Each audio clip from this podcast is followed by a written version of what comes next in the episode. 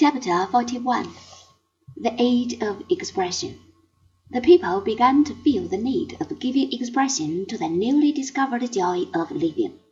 They expressed their happiness in poetry and in sculpture and in architecture and in painting and in the books they printed.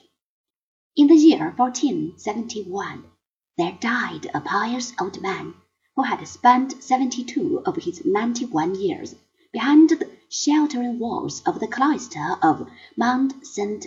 Agnes, near the good town of Zwolle, the old Dutch Hanseatic city on the river Ysel.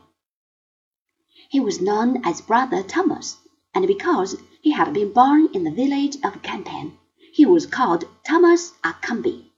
At the age of twelve, he had been sent to Deventer where Gerard Groot a brilliant graduate of the universities of Paris, Cologne, and Prague, and famous as a wandering preacher, had founded the Society of the Brothers of the Common Life.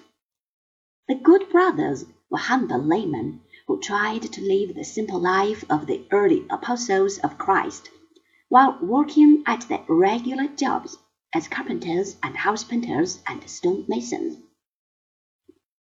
They maintained an excellent school, that deserving boys of poor parents might be taught the wisdom of the fathers of the church.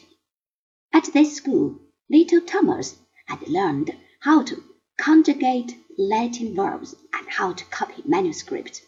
Then he had taken his vows, had put his little bundle of books upon his back, had wandered to Zwolle, and with a sigh of relief he had closed the door upon a turbulent world which did not attract him.